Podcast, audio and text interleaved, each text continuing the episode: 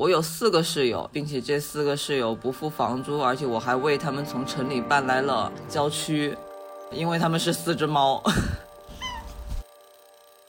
他跟他女朋友睡在上铺，他哥哥睡在下铺。练功夫的时候怎样我就不知道，也有可能没有练功夫啊。那我睡你下铺的时候，你也没有练功夫啊？我很少练功夫，我功夫不好。然后，因为我之前就一直很想跟室友出去玩，一次都没去过。挤挤挨坐了一客厅，因为我们客厅也不是特别大，特别挤，然后大家一起看那个《小时代》三和四，太太好笑了，我从来没有觉得《小时代》这么好看过。本来就是很像家人一样的朋友，然后现在因为住在一起的关系，可能真的就变成真正意义上的家人了那种。每次我爸打电话，第一句问我在干嘛，第二句话必然是佳佳呢？佳佳就成了他的可听闻但是遥不可触的远方的女儿。我不会把室友当做家人一般的存在。其实朋友做室友也是会有一些不好的地方的。我还是选择独居。大学毕业时，我那段时间有点惆怅，有些分离焦虑。就我想问他，为什么你要走之前不跟我说？你是怕我留你吗？我想说，我觉得你是我最后一个朋友。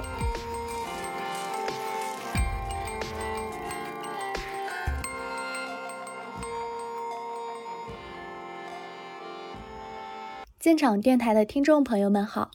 我是本期主播嘎嘎，对，就是之前主持北漂实习生那期，结果做成校园广播站的那位，希望今天能有点长进。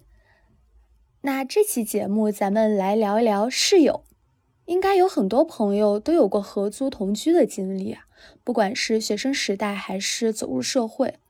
而我一个包邮区人民北上务工以后，也开启了一段合租生活。我其实原本对合租生活抱有非常多的期待，如果可以，最好像《老友记》Friends 那样。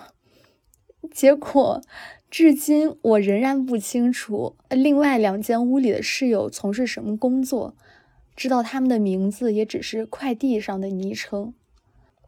特别打击我的一次，是有回我正好跟室友前后脚出门，下楼按电梯，正好是他刚进去。结果门一打开，我打了个招呼跟他嗨，结果 我那位室友一脸茫然看了我一眼，然后就立刻收回他的目光，就是他完全不知道我是他的室友，我特别尴尬，就木木的站在旁边。电梯从十楼下去，大概也就十五秒吧，但我应该没有经历过那么漫长的十五秒。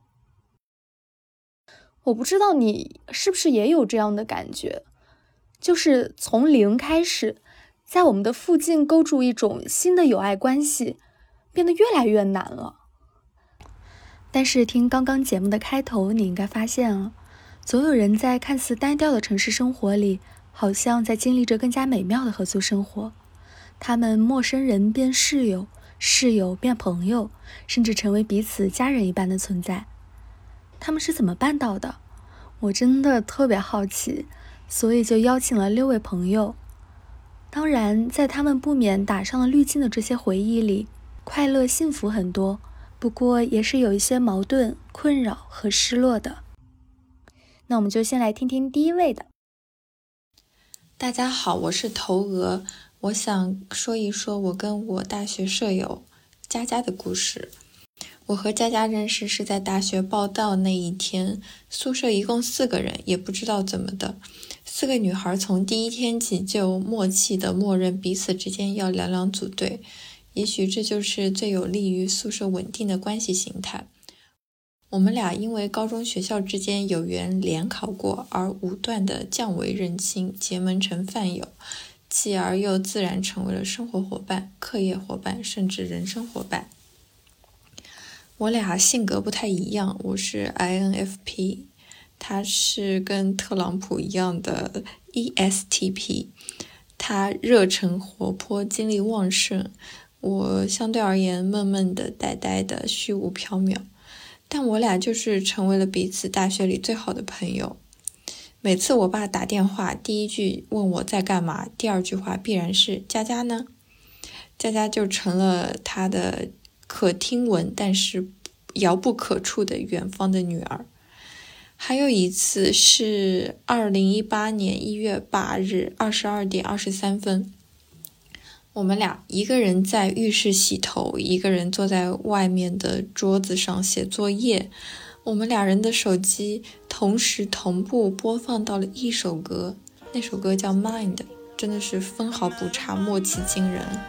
我当时写了一条网易云动态，我们的同学就在下面回复说：“Just like a couple。”这个评论真的是十分精准了。我们俩。大学的时候，虽然性格不同，但是怎么说呢，都有一些男孩子气。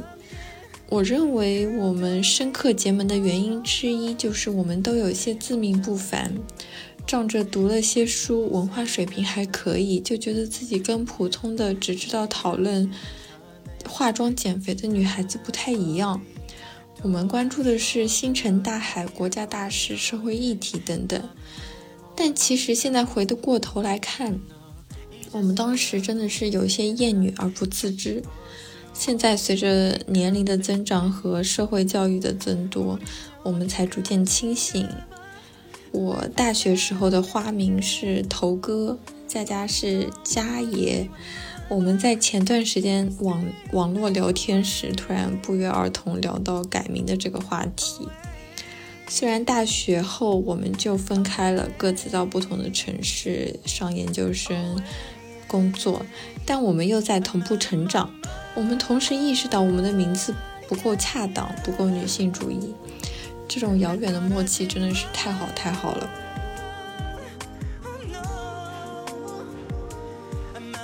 我们大学时候吃住一起，一起学习，已经形成了比较紧密的生活以及精神上的联盟。这个联盟是相对封闭的，根本不太需要外界的介入或者介入外界。大学毕业时，我那段时间有点惆怅，有些分离焦虑。我觉得以后的学习生活中，一旦没有了这样的好朋友，我可怎么办呢？我们确实彼此已经是灯塔一样的存在了，但他因为有我没有的敢闯敢试、热情正直的美好品质，在我看来，他应该是照耀我更多一些的吧。谢谢头鹅让我痛失网名，我就是这个曾经自命不凡的佳佳，不过现在已经是 ENTP 人格了。大学时和头鹅同吃同住的日子，真的是每次想起都能感受到幸福。但他确实是修正的过度了啊！头哥他有种能力，就是他像把熨斗，是可以把别人的缺点和生活中的小疙瘩都熨平的那种妙人。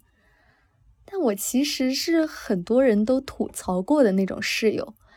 邋遢，忘记倒垃圾，爱撺掇事情，还喜欢把宿舍室友、隔壁宿舍室友一起卷进来的那种。而我在和大学室友，包括研究生室友相处时，我常常是会感受到一种微妙的紧张感的。比如说，如果室友今天起的比我早，先去了图书馆，我就会感到被落下了。如果回到宿舍看到其他三个人笑作一团，我有时候也会感到失落。而一直和头鹅他们共处一室太久的话，我还一定要回趟家吸收下能量，才能振作起来，重新回归宿舍生活那种。但是等到大学毕业，凌晨六点钟，室友们肿着眼睛为我送行时，我是发自内心的希望。这段宿舍生活永远不要结束。我还想在一起过生日，一起偷偷摸摸的在宿舍打火锅，一起大呼小叫的看恐怖片。现在我能对不同的人有更多的包容，那一定是这段时光教会我的。我会对工作以后的合租生活抱有如此多的期待，也是这段时光给我的信心。不过信心是一回事啦，实际情况还得另说。第二位朋友他就分享了自己从校园宿舍到工作合租状态的变化，而他促进室友友谊的方法，也从带饭社交到做饭社交，变成了现在的躺平不社交。大家好，我叫詹姆斯，现在是在江苏南京。我一共有三段合租的经历。第一段是在南京上学的时候，然后是在南京仙林大学城，四个同学就是住在学校的宿舍，然后人均的话可能也就是三平方米吧。然后当时住宿费是一学年一千两百块钱。嗯，其实我印象最深刻的呃一些事情就是有两个吧。我们在当时组了一个乐队，然后另外的一件比较印象深刻的事情是我们会在一起看鬼片，然后然后那个没有参加乐队的那个室友，其实一开始还有点害怕，然后最后我们四个人看的都就看完了一个之后，就在就在宿舍里面放大悲咒，就 有的时候非常的可怕。嗯，最想对这帮室友说什么？我想说。这次该谁带饭了呀？我要黄焖鸡特辣，两份米饭。这段话其实是我们在中午或者是晚上要吃饭的时候，经常就是每天都要会去说的一件事情。就是我们宿舍楼是在六楼，其实没有课，然后下去一次也挺累的。我们可能就会找一个想下楼，或者说该轮到谁下楼的人。去下楼帮我们把所有的饭都带上来，这是这这这是很经典的男生宿舍啊！这我感觉这个是很 很有代表性的。然后第二段合租的经历是我在伦敦上学的时候，研究生，当时是住在学校提供的一个宿舍，我有一个独立的卧室，还有只属于我的一个独立的卫浴。然后我会和七个室友去分享厨房和客厅，然后那个时候的话，我可能卧室加卫生间的面积在十二平方米左右，一周二百六十磅左右。嗯，其实我们这种像本科室友的这种关系，在研究生的时候，我感觉可能是一种延续。中国留学生在国外其实经常会做的一件事情是一起做饭。我我经常会给他们做那种，呃，炖牛肉或者是炖猪蹄。宁夏的老哥，他有的时候会做一些虾呀，一些海鲜，然后有的时候，呃，也会做一些这种意大利面之类的。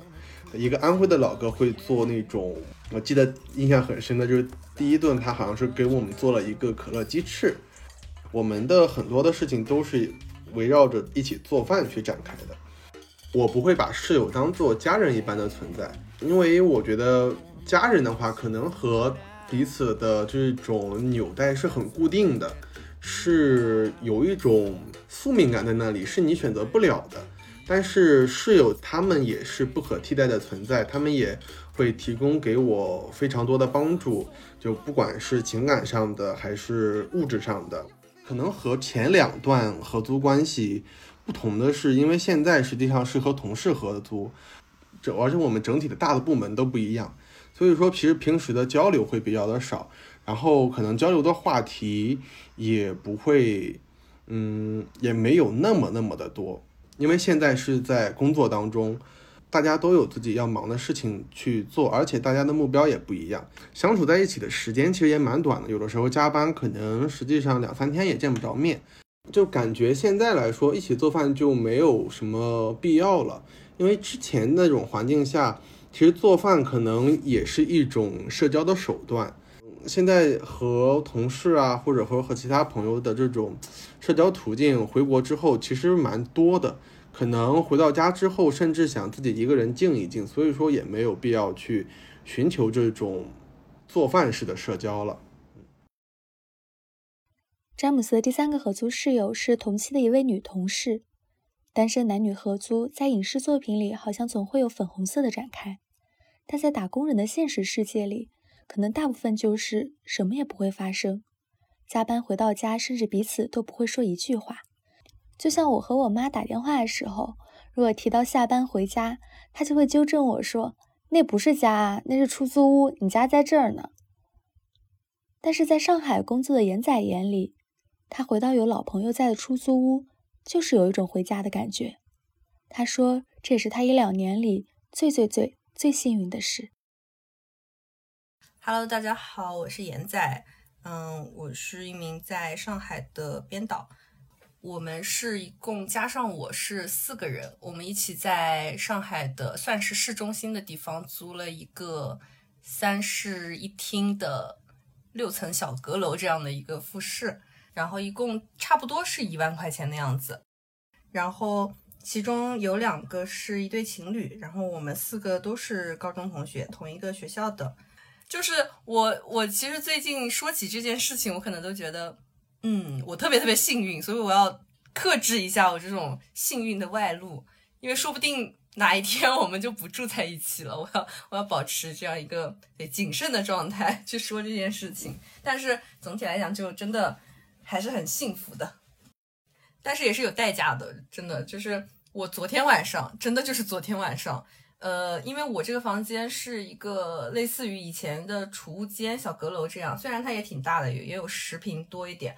然后呢，它里面本来是没有空调的。当时我朋友他们刚搬进来的时候。他们第一年租这个房子的时候，就是那个时候还不是我们这个老友记的配置，那时候还有一对小夫妻一起住。他们当时就给这个房间添置了一台就是二手的空调，然后还有呃像榻榻米一样的床。总而言之，就把这个房间布置的可以住人了。这也就是为什么这个房子在自如里没那么贵，因为他们可能没有把我这个房间算成可以住人的房间。然后这样子的话。呃，随之而来的一些问题，就是因为顶楼嘛，然后会很热。夏天的时候，就是整个人就在蒸桑拿。昨晚我开了一会儿空调，今年夏天第一次开空调，我实在受不了了。开了半夜的时候，就是开始下暴暴雨嘛，然后想着估计也不会太热，我就把空调关了。然后就在我快准备睡的时候，它开始滴水，就是止不住的滴。我，然后我就开始擦嘛，我心想估计就是一些常见的空调问题，但是我空调的那个状态让我已经没有办法平常心对待它了，我就很很悲伤，而且是半夜三点钟，我就拿两盆在那个地方接，因为因为我空调又悬在我的床上方，不能坐视不管，就总而言之就是也会有一些硬件上可能不太方便的那种嗯地方。有一个朋友评价我的房子，说是你那个房间胜在人文关怀，就是就可能硬件差了点儿，差是差了点儿，但是真的就是和朋友住在一起，嗯，确实是很多东西都换不来的吧。因为我们高中同学住在一起嘛，就会 很多很多我们高中的朋友啊，然后老乡什么，只要来上海或者是。嗯，来这附近玩就可能来我们家做客，就是会有一种回家的感觉。我们有时候就一起一边吃外卖，或者是自己做饭，然后看电视。就是看电视这个行为，可能是我前十六年的人生里才会经常出现的吧。嗯，高中就没有了，可能对前十二年的人生里经常出现的。然后或或者是寒暑假放假回家和爸妈一起看电视这种场景，就是我根本没有想到会在。踏入社会，然后已经工作之后，嗯，起码是在结婚前，然后还能拥有这种家庭日的感觉，就还挺快乐的。然后顺便说一下，我们我们屋子经常看的综艺是《新相亲大会》。去年万圣节的时候，嗯，我朋友他。带同事来我们家开趴，当时就是挤挤挨坐了一客厅，因为我们客厅也不是特别大，大概十个人吧，特别挤，然后大家一起看那个《小时代》三和四，是三和四吧，反正就太太好笑了，我从来没有觉得《小时代》这么好看过，没想到聚会佳品《小时代》绝迹。我另外有朋友也是自己自己租合租房嘛，然后我有时候会有一点点不敢跟他提太多快乐小屋的快乐 快乐瞬间，因为我我觉得确实他，因为他也跟我说过，他会他会有时候会说，那你你又不懂我的就是这种感受，就是你回家没有一个人认识你。然后我心想，啊，也是，那我那我闭嘴，就是这种感觉。就，嗯，我当时刚准备租房的时候，也是抱有这种那种期待的，就说不管我是合租也好，然后怎么也好，就总期待会在这种城市里认识一些新的朋友啊，或者有一些新的惊喜什么的。嗯，我当时也会担心跟已经很熟的朋友住在一起会不会有矛盾，然后可能就没有那么没有你想象的那么快乐，或者说。能把关系更加加固，反而会担心一种疏离。因为我自己是一个很喜欢独处的人，嗯，就之前住那种集体宿舍的时候，会还是还是有比较强的边界感。我不喜欢一直就是和大家一起，就是一直待在同一个空间里嘛那种。后来发现，现在的经历让我看来的话，我觉得人就合租，可能更重要的，你相对独立的空间以及。确实，就像我朋友说的，有那个有有人文关怀，有人文关怀是真的是生活的一个一个必须，也不能算必需品，真的是一剂良药。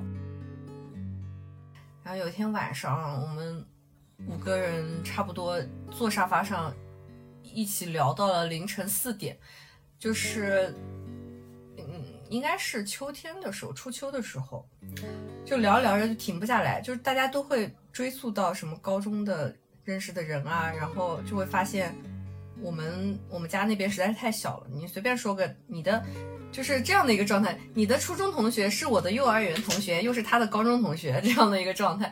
然后当时正好就是找工作的，嗯，妹子就可能会有一点烦闷啊，或者怎么的，然后大家就一起就开导他，或者怎么。我们经常就刹不住车，会聊到很晚。这当时也成为了一度困扰我的问题。我发现每天回来，我就想和大家聊天。之前我以为自己是一个喜欢独处的孤僻的，倒也没有，就是喜欢独处，而且必必须要有自己的空间，必须每天就是要保持多少个小时自己待着。后来发现住过来之后，呃，忍不住，忍不住想要和大家一起聊天。然后只有在。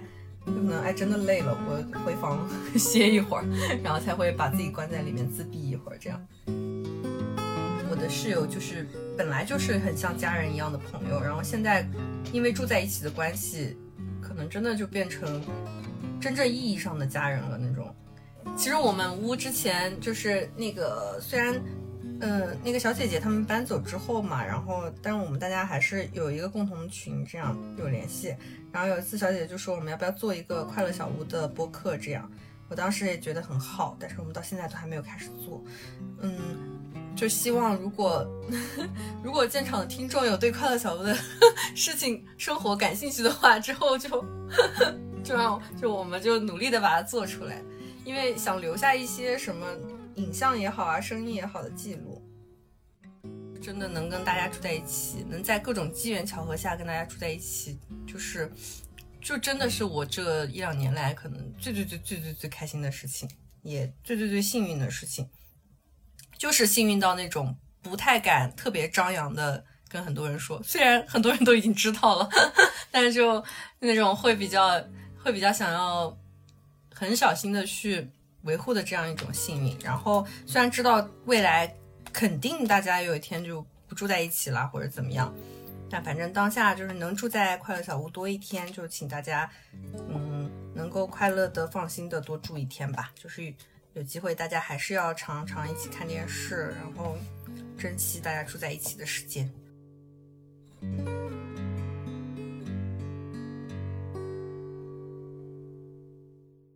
接下来是曾经在香港合租一年的两位室友远程连线。米娅，也就是老刘，还在香港从事金融工作；biu biu，也就是老张，已经离开回到内地。但他把现在租的公寓密码还是设成了他两年前在旺角楼下的进门密码。他们回忆的时候又吵又笑的。但是到了最后又差点哭了出来。嗯、大家好，我叫 biu biu，大家好，我是米娅。我们当时住在香港旺角薄兰街三百四十八号宝林大厦十 A。差不多人均八平方米吧，但是是包括客厅、厕所、厨房，然后卧室。房租应该我是五千，你是四千五这样港币，真的很便宜。这个这个在香港真的很便宜，而且这个房子就还 OK 吧。我是怎么认识的呢？是在港漂的租房那个微信群里面看到的，然后他带我看了一下房子。对，当时你的要求特别多，你还要都让我从楼下一直走上去，拍拍周围，拍拍电梯，然后一直走进家里面。然后当时表情一直是眉头紧锁。然后我那个时候的感觉就是说，我靠，我不会又遇到一个上一个室友那样的人吧？太恐怖了。但是后来我因为你跟我说，找了好久了，终于找到了一个这个，然后觉得自己运气很好，就是怎么样都会找到自己比较适合的地方。然后我当时就觉得，哎，看来他觉得这个房子 OK 我。然后我就想，我靠，我该不会过来之后他反反差很大，就觉得，因为很多人其实不知道香港住房的环境，就基本上都是会说，啊，就这么一点点房间怎么住人啊什么的。但实际上香港住房环境就是这个样子。在香港，说实在的，你不是跟室友睡上下铺已经蛮奢侈的。然后他的那个房间可能四平米不到左右，三平米左三平米多吧。那我又怕他过来了之后会就是形成太大反差，所以我那个时候有打消合租的念头，因为我也不想让人家觉得好像我忽悠他一样那种感觉。而且学生嘛，你说四千五可能也不算很小个数字吧。哦，说到这个，有个题外话，就是我之后的室友啊，他也做过这种奇怪的事情，就是他跟他女朋友分手后复合之前呢，他是因为家里装修，然后把他哥带过来住，结果呢，就后来莫名其妙他跟他女朋友复合了，就变成他跟他女朋友睡在上铺，他哥哥睡下铺，那那些可能练功夫的时候。怎样我就不知道，也有可能没有练功夫啊。那我睡你下铺的时候，你也没有练功夫啊？呃，我很少练功夫，我功夫不好。就是我一开始以为最尴尬的事情可能就是练功吧，但是后来发现，你看，他所说，功夫不好，也不怎么练。到底是因为功夫不好，还是那个楼板的隔音效果太好？不知道，有可能你睡得太死。说到功夫，老陈经常在家练功。对，同啊，对啊，合租的男生，合租的女小姐姐的男朋友经常在家练功，还会让我敲他的脖子，还要给我们表演手脖子劈筷子。就是像少林寺那种，你知道吗？就拿一个棍子、筷子 顶在他的顶在他的喉结上面，他能把它顶断，是吧？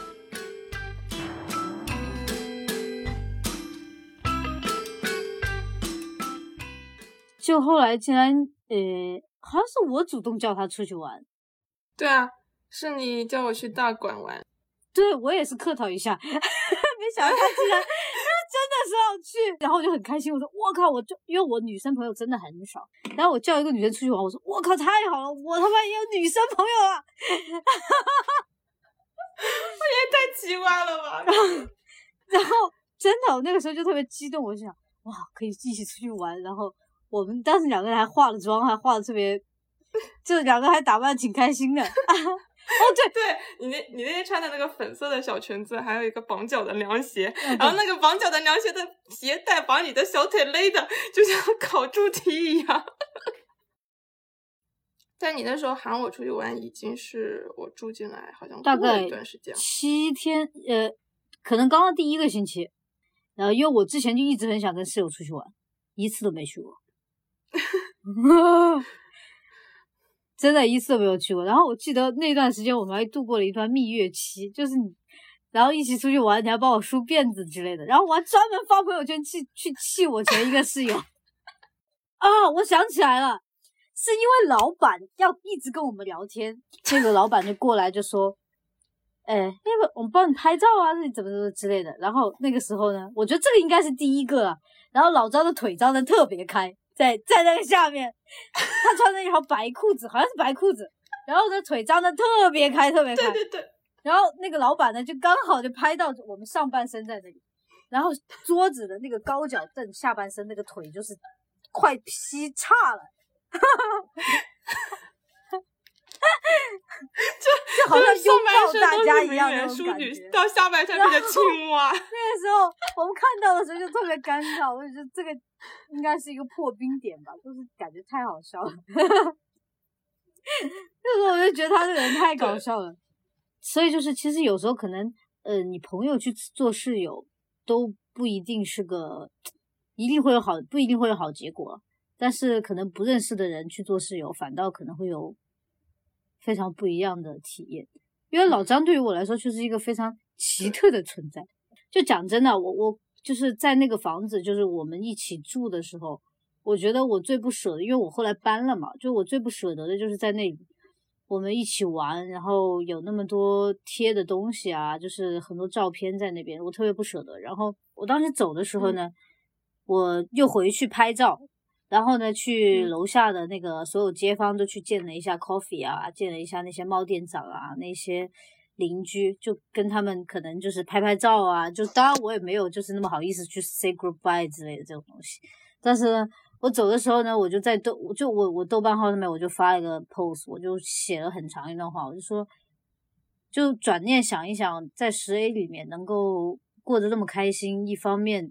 就一方面就是说有一些投气的朋友嘛，那另外一方面确实，我想一想，之前刚进来的时候，第一眼看到这个房子也是空荡荡，什么都没有的，就给人家去住，他们可能会觉得哇这里不行，那里不行，就是哪怕现在你说让我去租的话，我可能也会觉得呃可能很难接受。但是我那个时候真的是刚刚在香港有相当于说自己第一个自己的空间，我就想去把它。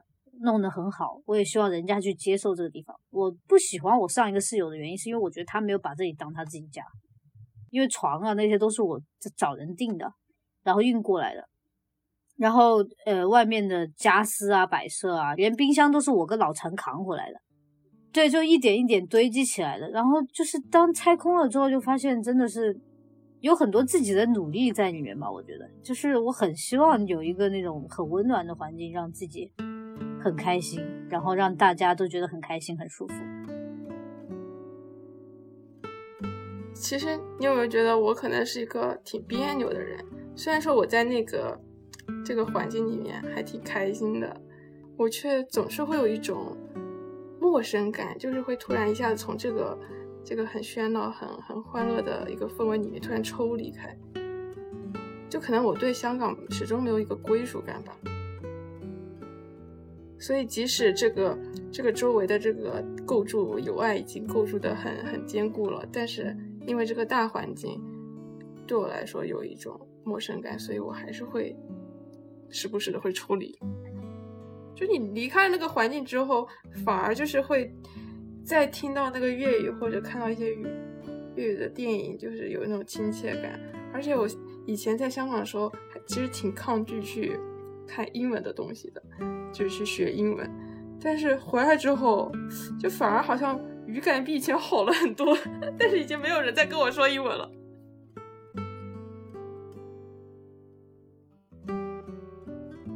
就是我们分开之后，其实并没有像，就虽然说很亲密啊，但是并没有像有的人，他们分开之后就一直保持联系。我应该有一个没有跟他说的话吧，就我想问他，为什么你要走之前不跟我说？你是怕我留你吗？对，我觉得你肯定会留我。我也知道。嗯，我想说，我觉得你是我最后一个朋友。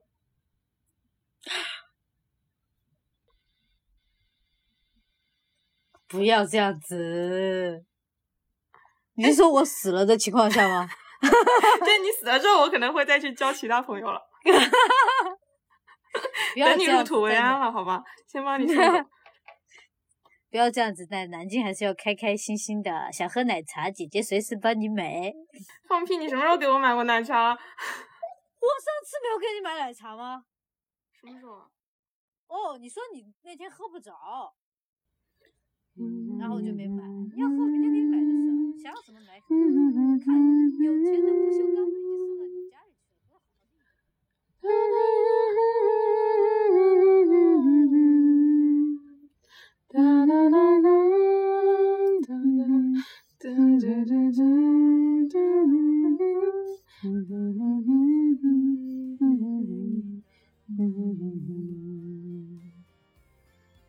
我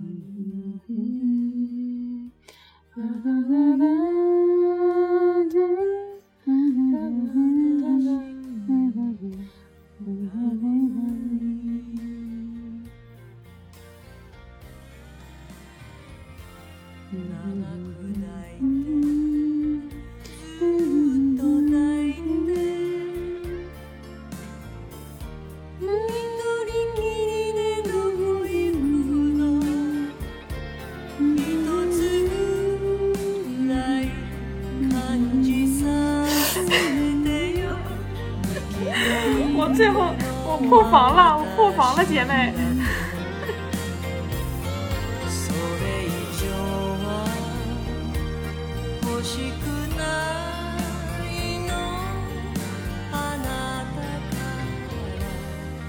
这是我在香港看的最后一部电影，这应该，然后老刘在同一个时期他也去看了这个电影，但是我们不是看的同一场。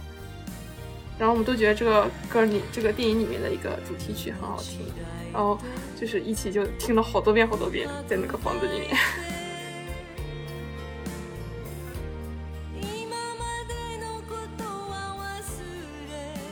这首歌为什么为什么还挺有意义的？就是这个电影它讲的是一对男女在 N 年之后相遇了之后，发现他们虽然说多年未见，但是他们的身体。却还是很，就是一下子很熟悉，熟悉了对方的身体，可能就像我们的关系一样，N 年之后没有见面，但是一见如故，还是会能找到当年的熟悉感。然后这首歌的题目的中文意思是不是就是叫啊早早早早的拥抱，还是早一些拥抱啊？就是指不要把这些遗憾放到。最后，在一起的时候就拥抱吧。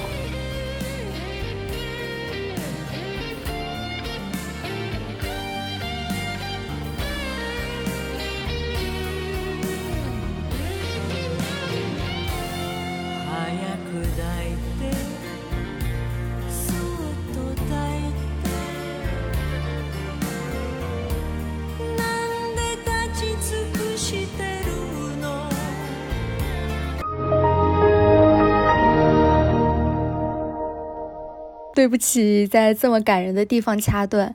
其实我纠结了很久，要不要就让节目在这里结束。但是接下来这位朋友提供的第三条道路——养猫独居，或许会给到你新的启发。最后，我们也回到了一开始的问题：如何构筑我们的附近？我叫阿布，然后我住在北京通州东六环。我现在这一套房子是一个两居室，有七十平方，房租的话偏便宜，四千二，在北京能租一个两居还不错。我有四个室友，并且这四个室友不付房租，而且我还为他们从城里搬来了郊区，因为他们是四只猫。他们现在一个九岁，一个八岁，还有两只是兄弟，呃，是四岁了。虽然他们并不说人的语言，但是我跟他们的话还是挺多的。我现在可以表演一下。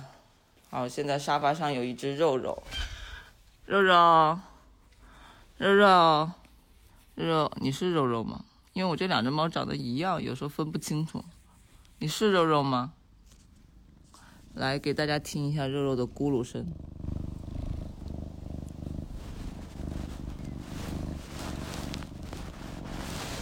这只很会咕噜，就是一直在咕噜，一一碰它，只要一有东西接触到它的肉体，它就会开始咕噜，然后开始狂蹭。然后我一般说话就是，肉，你是一只猪吗？你是小猪吗？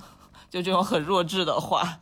哎，又来了一只他的兄弟，瘦瘦，瘦瘦，听见叫声了吗？瘦瘦，对，你看我家四只猫互相都不社交，唯一就是每天有某个时间他们会跑酷，大概十几分钟吧，啊，就对，就四只会 A 追着 B，B 追着 C，C 追着 D，反正你就不知道一一种奇怪的逻辑，就是在家里从呃最最最这端跑到最那端，然后来回跑，好像谁谁追到谁就输了什么之类的，我也不太懂，反正。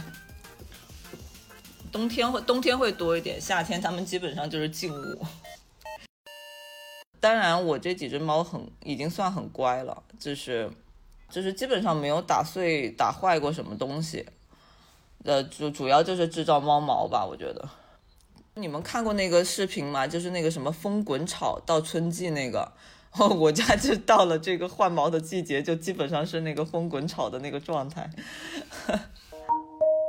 呃，然后至于说有没有以一个转变，就是说一开始可能把它是当宠物到当家人的时候，我觉得我我的印象中我有过一次这个转变，就是家里最小的一只猫突然间得了脂肪肝，就还挺严重，都快脱水了。这只猫是家里最不粘人的一只猫，它很很胆小，就是从抱来就个性很怂，呃，然后就也不太亲人，它最亲你的也就只是。我坐在沙发上的时候，它会睡在旁边，对，但是它也跟你有距离，然后不让抱，也就是胆子非常非常小。然后这只猫的话，就是按理来说，我跟它的情感链接应该是最小的、最少的，就几乎没有。再加上我，我不是那种会主动去跟猫玩的那种啊，我就是就跟它们 共同的在这个空间呼吸。我的关，我跟它们的关系是这样。对，所以当那只猫生病住院的时候，而且当时还是挺危险的，就反正有一定的生命危险嘛，进那个重症监护室了那种。我再去看它的时候，然后它就就表现出非常非常就是亲近的样子，就是然后那个医生就说别人他都很害怕嘛，就不让靠近。然后但是我去，它就。他就好一些，然后而且他就会使劲的黏我、蹭我，然后就可以抱他，然后我就突然间意识到，哦，你认识我呀？就之前我都会觉得他对我实际上是，呃，防备的，但实际上就是我知道，哦，原来他是，就是他是认可我是他的一个，就是亲密的生活伙伴的，只是说他的个性就是不爱被抱，不爱亲近。对，但那个时候他可能因为呃好几天都见不到人嘛，就是突然间被弄到医院去，然后他可能身体也不是很舒服，所以他那个时候就见到我的时候，他就会展现出这个亲切来。在那个时候就觉得哦，就是你感觉到一个非常强大的依赖感，对，尤其是对于猫来说，这个不太容易嘛。那那在那个时候我就觉得哦，好像是会有亲人的。就是亲人的感觉，其他时候我就觉得，嗯，就他们就是猫嘛。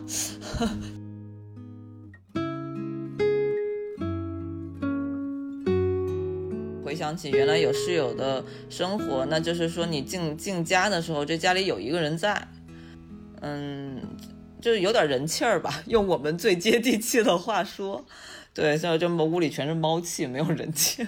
对，而且我会发现，就是其实一个人是使使用不了特别大的居住空间的，就是你一个人捂不热这么大的房子啊，尤其在冬天这点儿就会特别体现，因为你基本上使用的空间最多的就是你的桌子跟你的床这一块儿，对。然后，呃，所以我觉得可能对于我来说，最理想的关系应该是你有一些朋友住在附近。今年过年的时候我没回家嘛，然后当时那个单立人的 IC 就邀请我去他家玩，因为他们也很多人没回家，就发现他们同事就是什么穿着睡裤就来了。或者就是说出去晚上上了个跳舞的课，然后然后上完课又回来跟我们喝酒，因为他们全部都住在大概几百米之类的距距离，就他们回过来就是那种啊，你家有没有菜呀？就过来要吃饭这样。对我觉得那个关系可能是一个我觉得比较理想的关系，就你有非常呃熟识来往的朋友在附近，嗯，然后呢，但是你又有自己独立的空间。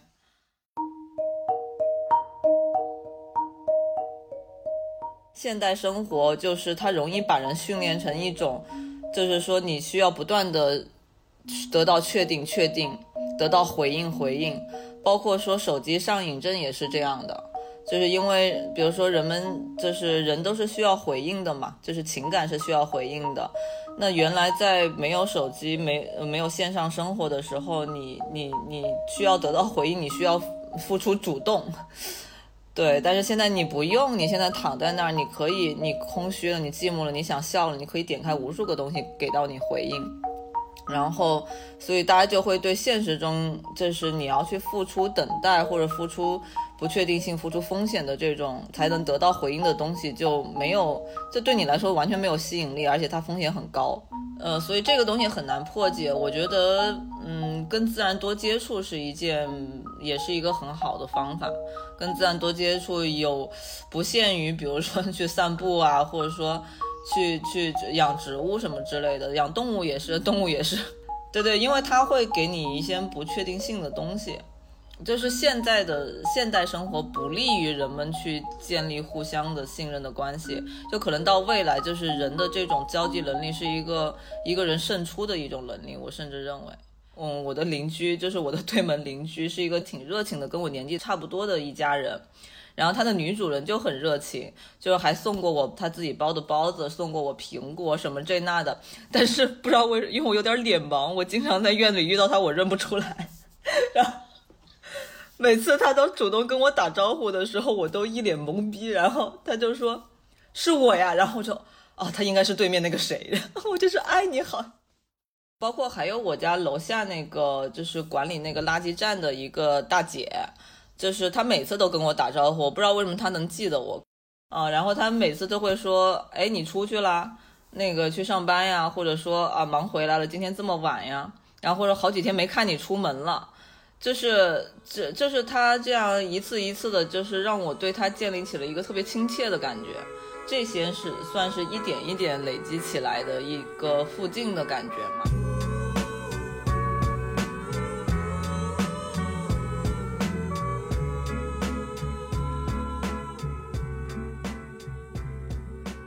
这里提到的附近来自向标在十三幺里提出的观察。他说，他们读书的时候会有一种自信，能够在附近构造出一种爱的关系，与志同的陌生人在一个单位也好，在公共汽车上相遇也好，他们都有信心去构造。但是现在，我们好像丧失了这种自信，不再觉得能够构造出一种互相信任的关系。而我对此也是感同身受。但是在和这些朋友们聊完以后，我好像又有了信心。就像隔壁室友没认出我来，可能也只是脸盲而已。我想，还是要在线下具体的生活里，主动的培育具体的关系。本期节目就到这里了，主播要先下楼散个步，再回来时间下做饭社交。拜拜。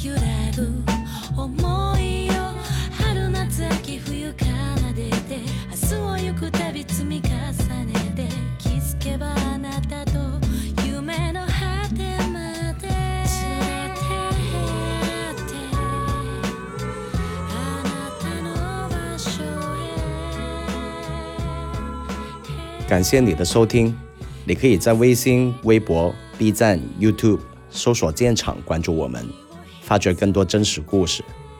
也可以在苹果播客 Podcast、网易云音乐、喜马拉雅、小宇宙等平台收听节目。如果你有什么建议，或者想跟我们聊聊的，欢迎来信到我们的电子信箱 talk to arrow factory at 一六三点 com。本期节目就到这里。期待下次相会。